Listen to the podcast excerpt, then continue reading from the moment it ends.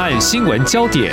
焦点时事探索，两岸互动交流，请听中央广播电台新闻部制作的《两岸 ING》。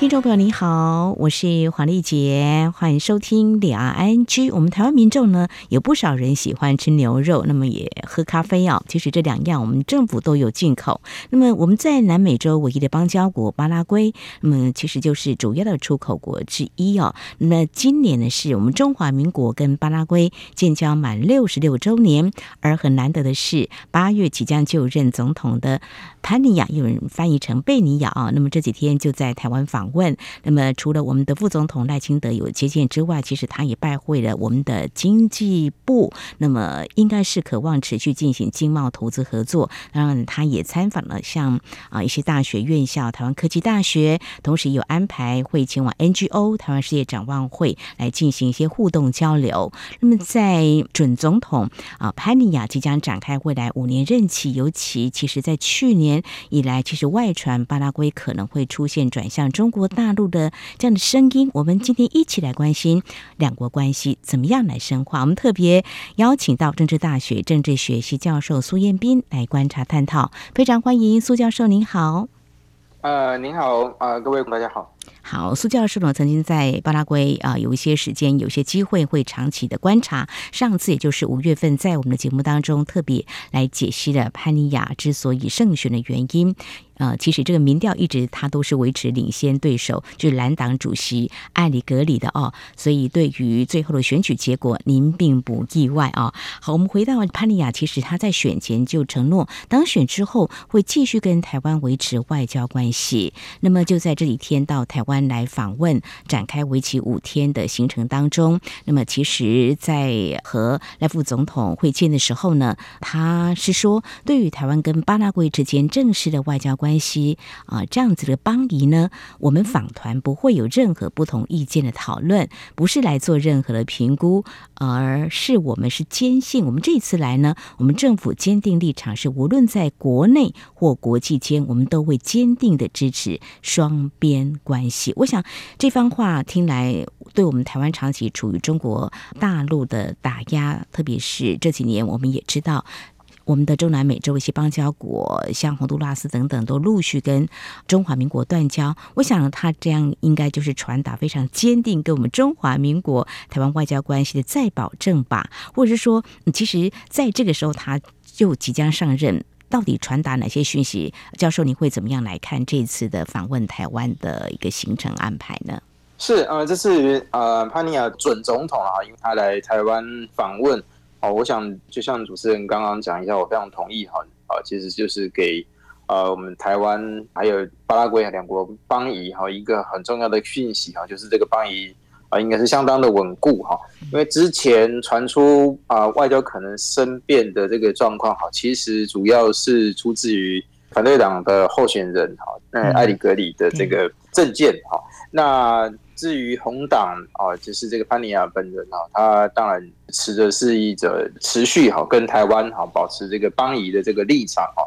所以就算他现在还没上任，不过他来台湾啊访问哈，就已经呃表达了一个非常强烈的这个讯息，就是他不会做任何的改变哦。所以这一点来说的话，我觉得当然还是不会让人非常意外啊，不过也是。让我们觉得吃下一个定心丸哈，至少台湾跟巴拉圭的邦谊短期之内应该不至于生变哈，所以这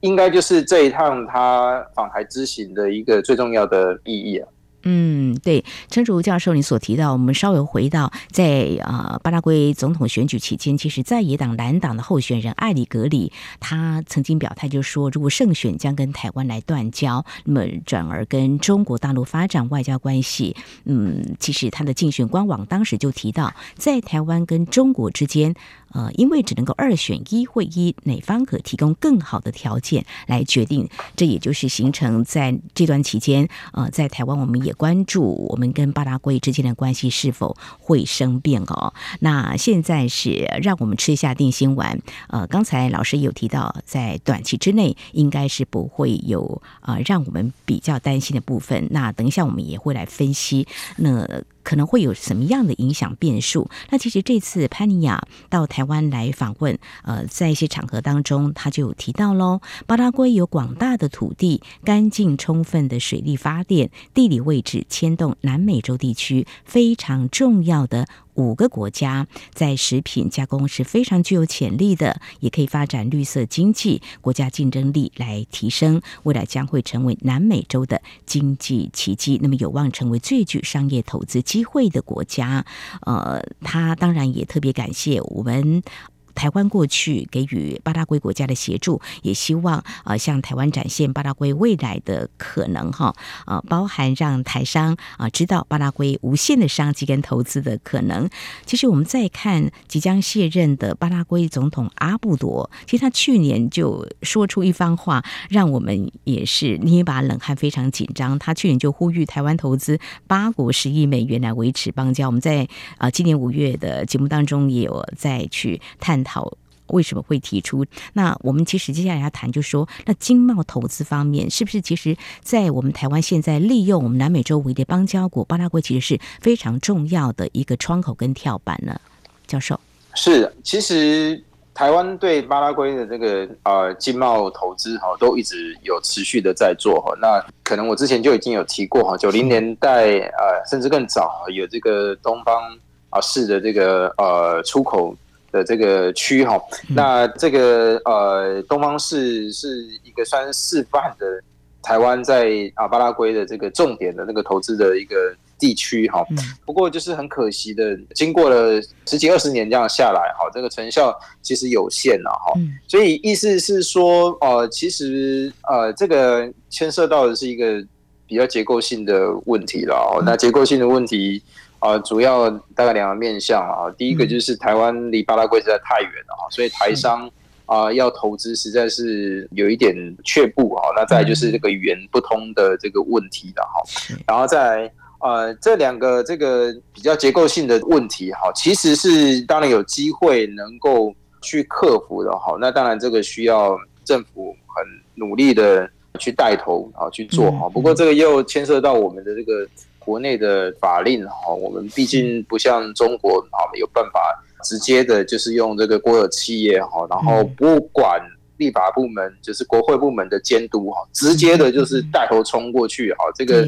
在我们这民主国家这基本上做不到哈，所以其实这个是是一个蛮令人无奈的事情哈，就是说我们不是没努力，哦，有努力哈，那。那但是其实就是做的就是可能有一点这个事倍功半哈，那这个其实我想是没有办法去抹灭说哦，这个大家努力不足的这个问题啊。不过真的就是持续的继续在做哈。那再就是刚刚主持人有提到，当然巴拉圭他自己对外宣称说，哎，自己有这个绿色产业的这个潜力啦，然后啊加工的这个产业的这个潜力哈，这些都是。啊，千真万确的哈。不过就是，其实我们不能忽略，就是说，实际上来说，巴拉圭当然它的这个国内的一个很大的一个部门哦，就是那个牛肉出口的这个部门了哈，就是牛肉出口商哈。当然，我们现在很努力的，这个真的是台湾政府一直看得到了哈，就是我们。巴拉圭现在变成啊，我们这个牛肉进口国的第二名了哈，就是已经跃升了，这个到第二名哈。那呃，我们很努力的哈，透过各种像例如说用空运的、海运的等等，其实都已经很很努力的去应应哈，就是说希望能够呃，也不能说帮忙了哈，就是很促进两国之间牛肉贸易的这个拓展了哈。对，不过。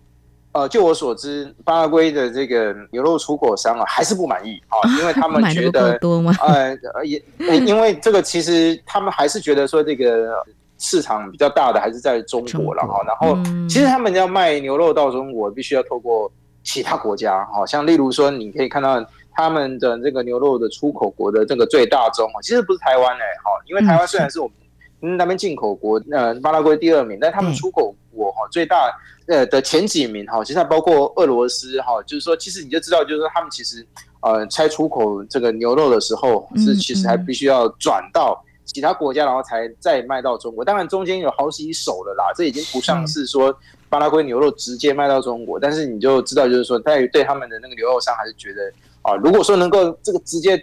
管道的能够畅通的话，恐怕能够更促进他们市场的活络。但这一点我们也不容忽视啊，也要持续的再继续的。关心哦，看能不能够再继续努力这样。是，其实政府也是有政策带头冲，不过真的是我们的情况跟中国大陆不太一样。中国大陆可以说决定的国有企业带头去那边做，那所以我们有打造一个东方式，但是因为这个语言方面没有办法很顺利的沟通，还有这个距离非常遥远，所以在预期目标上是拿点折扣。那么这次潘尼亚其实到台湾，呃，他也体验了这个搭乘电动巴士的这种舒适感哈。我想。这个或许未来可以观察的一个面向。那另外在投资方面，其实我们的经济部长王美花她也特别提到哦，其实，在去年三月份在台湾召开了这个第二十一届的台巴经济的合作会议，那么提到很多合作的面向，就是呃有签署一个台巴产业政策合作意向书，未来会以五年的这个呃期间呢执行对八国的经济发展的一个政策顾问计划。就是也会来推向一个产业政策合作伙伴关系啦，那经验分享、知识交流，协助八国强化他们的产业发展政策，也希望能够促进两国的、呃、这个产业合作。其实，在细项方面，呃，有提到像食品加工啦、纺织成衣啦、新能源，包括刚刚提到的电动巴士、氢能跟电力，都作为链接台巴产业合作的优先的领域哦。当然，就是政策目标来。推，我想大家就是一步一步的往前迈进吧。好，这是在产业投资方面的部分哈。接下来我们要谈的也是，其实我们谈到中华民国，我们台湾对外的外交关系，我们的啊一种经验的分享，或是我们的。一个可以帮忙的部分，我们就会谈到我们可以帮忙的到底是什么呢？在援助的部分，我们其实多年来，如果知道台湾的外交关系处境，都知道过去台湾也是有接受外国的援助。那现在可以做的是什么呢？潘尼亚准总统到台湾来访问的时候，那么在相关的讯息报道方面呢，我们也是看到了，他还有特别提到了，在过去我们台湾曾经有帮忙过。有金元巴拉圭，所以呢，让他们在经济发展上得以获得非常好的一个支持。所以他也希望说，未来他五年的任期，是不是还能够可以的话啊，给一些融资给二十万的巴拉圭人，让他们能够有尊严的。啊，一个居住的环境。那谈到这个，其实是蛮务实的哈。那以老师您呃也曾经到巴拉圭，也观察这个国家。那其实我们能够拉近彼此的距离，深化关系，那就是看我们能够帮点什么忙。那你怎么样来看这种所谓的不要说金援，就是我们可以帮助什么这样子的一个角度出发来看两国关系，怎么样在这个部分我们可以多做一些什么呢？是，呃，巴拉圭，我觉得，呃，我们政府真的努力蛮多的哈，但不是一直都在讲政府好话，因为，但是这个实际上就是如此，因为其实不只是传统的这个所谓投资跟金援啊，哈，不过我们也不能忽略，像例如。应该是几年前成立的这个台湾巴拉圭合作大学了。这大学呃有点类似像那边的新的这个科技大学这样子哈。呃呃，应该是第一届的这个毕业生应该快毕业了哈。所以其实这个时候都可以持续的在观察，就是说这个这样子的这个毕业生哈，或接下来的这个就业哈，是不是能够就这个台巴关系哈，在持续的啊能够帮助哈，或者是说有其他的发展哈，能够扩散哈，然后借帮忙台巴。邦谊哈，这个我们都持续要观察了哈。再来就是第二点，就是不只是我刚刚讲传统的这些哈，就像是在这个啊疫情时期的时候啊，巴拉圭他们的卫生部哈也跟我们一起合作哈，接受了这个呃高端疫苗的第三期检验哈，就是一起合作哈，然后去做这个检验哈。那我觉得这个呃也是一个很不一样的那个面向啊，所以其实巴拉圭跟我们的这个啊关系其实是远远的哦超过就是只是传统就是哎我们援助他们接受这样子的一个关系了，其实已经蛮多元化了哈。是，当然最能够有感的恐怕还是援助，这是没错哈。嗯，那我觉得呃我们政府其实呃应该是这么讲啊，其实我觉得以这个民主。制度的这个角度来看的话，因为真的要所谓的这个像中国那样子能够大傻逼，这个真的是很困难。不过要在什么样的范围能够这样做哈，然后呢又兼顾到能够被监督哈，我觉得这个是呃政府长期以来应该都已经有一套模式了啦哈。例如说我们即便是宣布要援助哈，但是我们都其实都是不是那种无条件的哦，或者是说这种就是完全不需要啊任何的这个监督的哈。当然还是有一些。这个项目哈，看起来是有啦，那但是这种就不像是中国那样子，就是很像啊，真的是标准的那种凯子外交这样。但中国的凯子外交，但我也不能忽视了哈，他们在撒钱的时候，有的时候是宣称要撒钱，最后也没撒。哦，那但是我们台湾的话，其实是都会说到做到，只是说说到，但是可能没有说的很多，不像中国的哦，一下子就是多少钱这样子啊。那那台湾的话是在。啊，很谨慎的在呃能够做到的范围，那是一定会做到哈。当然，这个程序上来说，哦，可能没有所谓的那么的干脆，哦，但是呢，也是就是呃等于比较有效率这样，对，应该说比较啊，实际上哈一定会达到这样子，比较不会说开空头支票这种状况比较少见的哈。不过当然还是呃，就我所观察了哈，这个无可避免的哈，有一些呃比较过去也会出现的问题，现在可能。嗯，也是有，但是渐渐的比较少负面的这些消息出现了，好像例如说，就是独后特定的后这个政治人物啦，或者是政治家族啦等等。其实你偶尔还是会看到有一些这样子的这个新闻啊，哈，但是我觉得这个状况哈，随着我们民主深化哈，然后这个国会的监督体制，呃，第四权监督体制越来越强哦，我觉得这样子的那个负面消息啊，就是看起来是越来有这个比较少的这个趋势这样子了哈。那总体来说。啊、呃，您刚问说这个金源到底要哪些项目比较有帮助等等，我觉得这个政府都有做这个很谨慎的这个考量嘛。好，那哦我们在讲的话，当然也只能去 repeat，就是哦，对，我们现在有看到他们在医疗方面，然后在一些这个呃政策转型方面，哈，其实都有一些。帮忙哈，那我觉得就是持续的拭目以待，这样是。好想我们也会有国会方面的监督哈，那么政府的预算的运用也算是相当的透明。我想在这个部分呢，政府过去多年来啊有很多的政策，那么多元的方案，其实除了累积经验之外，那么也会在开创更多的可能。当然，最重要的是这些所谓的金援好了，也都会有非常严格的监督。这跟呃中国大陆或许在运作上也会有一些差异的。好。这里是中央广播电台，听众朋友继续收听的节目是《两岸安居》。我们在今天节目当中邀请你一起来关心台湾和巴拉圭这个国家的。邦交关系，我们今年已经迈入，已经满六十六年了。嗯，在新任总统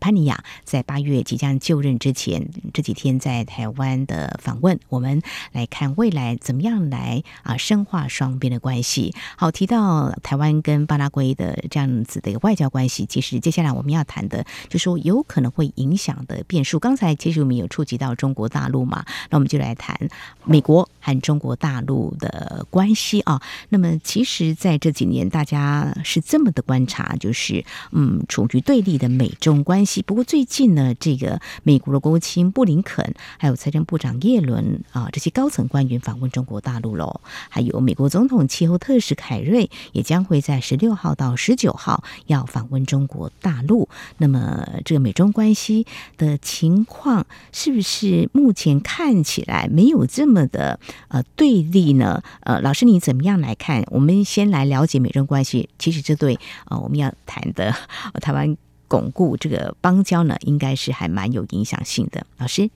是呃，其实当然近一个月来哈，就是说呃，很密集的这个美国官员到呃中国去访问哈，那当然这个才表面上来说哈是。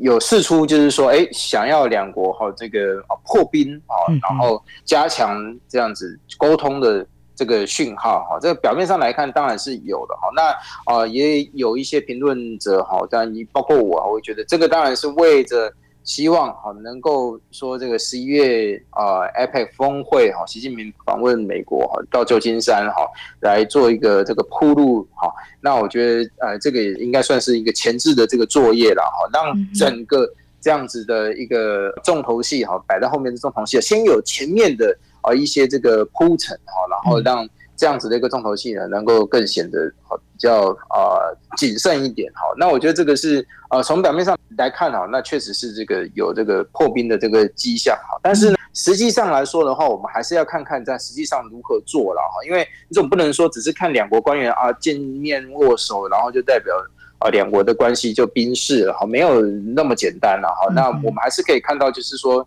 啊，在政策上来说的话，美中是有在做沟通哈。不过实际上这个不是说沟通之后立刻就来一个行政命令，然后把这之前的一些限制啊什么立刻解除掉，从来没看到过这样子嘛。好，所以我们还是要就是目前接下来还是要看说是不是这样子的一个啊政策的改变会出现。好，那而不是只是仅止于看到就是说啊这个。呃，外交的代表哈，然后握握手，然后这个呃宣称说有这个做对话交谈，然后就好像呃开始前途一片光明，然后这我倒觉得还没有那么的，就是说乐观这样看啊。那实际上来说，美国也不是省油的灯，然后就是呃在这个呃美中的这个不论是地缘战略的这个竞争哈，然后经济呃贸易上面的这个竞争哈，其实都啊一直还是想办法哈能够。想要居于这个领导的这个地位，哈，这个支配的这个地位啊，啊，其实也是在其他的某些场合还是会这个，即便说实际上好像两国好像有一些互动开始在加温哈，但实际上像例如说这个前几天这个北约峰会哈，其实最后还是有一个声明，还是在美国主导，还是在谴责中国啊，哦，就是说哎这个呃有些地方哈不透明，然后有些地方这个还是有他的野心。哦，这个实际上来说的话，其实你可以讲说，这个两面手法还是玩得非常的啊 淋漓尽致了哈，还是要看就是说实际上的这个啊政策作为啊，到底有没有出现改变了，这才是我们必须要关心的。嗯哼，看来这个所谓对立或竞争的关系，应该不是短时间之内就能够冰释的，还要再看后续有没有提出一些比较具体的实质的一些呃改善的做法，比如说不再有贸易战，或者在其他的领域不再。针锋相对哈，那其实谈这个也是想说，那那外交的延伸呢？其实，在上一次的节目当中，我们有谈到，其实这几年台湾的在中南美洲的一些邦交国，呃，陆续就转向了中国大陆。那当然，每个国家都有它的国家利益考量，但是对我们中华民国台湾来说，也的确是 我们很尽力在维系我们的邦交。但是，其实我们也会关注，那美国呃，对于我们在台美关系这几年的紧密关系，那是不是会有相关的一些？呃，影响性哈，我记得在上一次节目当中，老师有提到，就说其实也可以看看美国在这个部分，嗯，它可以给予哪些的支持哦。你又提到一个台北法哈，对，那现在要怎么样来看我们现在这个邦交国？其实巴拉圭准总统他说是我们双边关系他们继续坚定的维持，但是你觉得呃，如果现在看起来美中关系可能或有改善了哈，但是。目前的态势看起来，你觉得我们台巴关系短期之内还是没有什么问题的，可以这样说吗？嗯，是是，呃，其实呃，就是说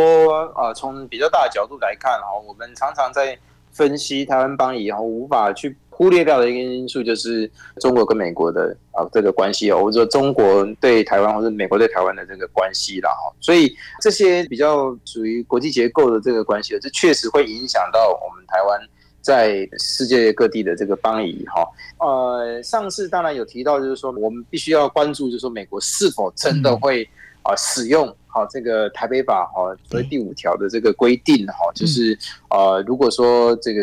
有些国家对台湾的这个经济哈安全呢造成影响的话，哈，美国可能会啊采取这个单边的这个措施哈，然后来进行严重的关切哈，这感觉上是一种威胁啦哈，但是。呃，其实从洪都拉斯断交以来到现在，我自己个人其实观察，觉得还是有点纳闷啊，因为其实还没有把台北法啊真的搬出来，好，所以这个我们还是要再观察，或许我不晓得有朝一日还是会吧，好，但是呢，就是啊，目前来看的话，不太确定哈，就是说在邦谊这个部分，就是说台湾跟例如说在拉丁美洲的这个各国的这个啊邦谊啊，到底是不是？美中竞争的替代战场，这一点我现在慢慢的在观察，觉得有一些不一样的看法了哈。因为之前大家都觉得好像是替代战场啊，就是说，哎，假设这个美中好像呃这个关系如果好一点的话，中国应该会少挖一点墙角。嗯，好、哦，但是呢，我觉得这个现在感觉上有一些不确定性了，哦、有一些不确定性。嗯、对，因为你看看，好像例如说这个洪都拉斯的这个啊、呃、断交哈，嗯、其实当然我一方面会觉得说，哎，台北反而被开始使用，那一方面也觉得就是说，其实美国对于这个主权国家自己的这个行为哈，其实已经没有说像以前，像例如说冷战的时候了哈，这样子的比较霸道的方式，就是说，哎，我能够操控你，我就是要你做就不能做啊。其实这个感觉上现在是看不到哎，像例如说我们之前其实蛮多观察家也都觉得，像例如说那个洪都拉斯的跟台湾的那个邦交，其实应该算是比较稳固。为什么？因为洪都拉斯境内有一个美国空军基地。哦，所以你会觉得说，哎，如果说洪都拉斯转向中国的话，这还得了哈？那那那是不是有一些这个资讯呢？可能会泄，呃，就是说会被曝露，对不对？是。结果美国也就是眼睁睁的让他就转向了，对对对。那这个当然你可以讲说他很尊重主权国家的这个行为，但是当然一方面也会开始去质疑说，哦，所以是不是？这个呃，台湾在其他国家的这个邦谊哦，恐怕不见得是美中竞争的替代战场哦，这个可能不没有办法再一厢情愿的这样认为了哈。是。那当然这样子讲起来的结论就是比较悲观一点哈，就觉得说哦，那怎么办？那对，那那对对对对，美国感觉上好像这方面呃，当然我们可以看到其他方面了哈，因为。呃，就我们这个外交部呃部长也呃吴钊燮也，也就是说之前呃也有提到过，好像例如说台湾跟这个立陶宛的这个关系哈，这样子的建立哈，不管是政治上的或者是经济上的建立，美国帮忙不少，所以恐怕就是说，其实美国也不是真的完全就是啊，就是让你们自己去这个想办法了哈，那只是说呃，他可能该出力的会出力哈，但是如果真的。自己主其他国家自己的主权行为哦，他看起来也就是哦好，那你如果真的要决定这样做，那也就是放手了，就是也不可能说真的有一个掌控的这个能力在啊。当然，这个掌控能力，我们当然我会觉得说，哎，因为什么拉美是美国后院啊，所以他一定会掌控。对对，这个其实这样子的一厢情愿呢，恐怕也都需要再重新思考。我觉得这个恐怕以后不能。直接很下意识的，很这个吸反射式的 就觉得说啊，美国一定会有这个掌控权什么的。现在看彭都拉斯的这个状况，就觉得这个以后要必须要重新思考这样子。的确，我想整个国际情势会有很多的变化，美国的对外的战略思维可能是不是也有一些改变？对，刚才教授提到的，大家会认为这个中南美洲是美国的后院，他这样等于弃守了，这样 OK 吗？还是他现在战略思维呃是不是有什么样的改变？总之呢，我们在军事上说自己的国家自己救，这几年谈了很多的台海情势，那我们台湾维持我们的邦交，当然我们会努力来做哈，只是说呃在周边的相关的牵动。方面提到过去，大家会认为美中关系可能不无影响。那现在呢，可能还要继续再来观察它可能的一些变化了哈。好，总之我们今天啊，利用短短的时间来谈台湾跟巴拉圭外交关系。我想我们在长达六六十六年邦交关系之后，嗯。我们面对的是，的确这几年中南美洲有一些邦交国都转向中国大陆。那现在的巴拉圭的准总统潘尼亚是来保证坚定稳固两国的关系。那我们怎么样再来深化？我们大家一起来关心跟正视这样的问题。也非常谢谢政治大学政治学系教授苏彦斌的观察解析，谢谢您，谢谢，谢谢主持人，谢谢大家。好，以上就是今天两岸局节目，非常感谢听众朋友您的收听，黄丽杰祝福您，我们下次同一时间空中再会。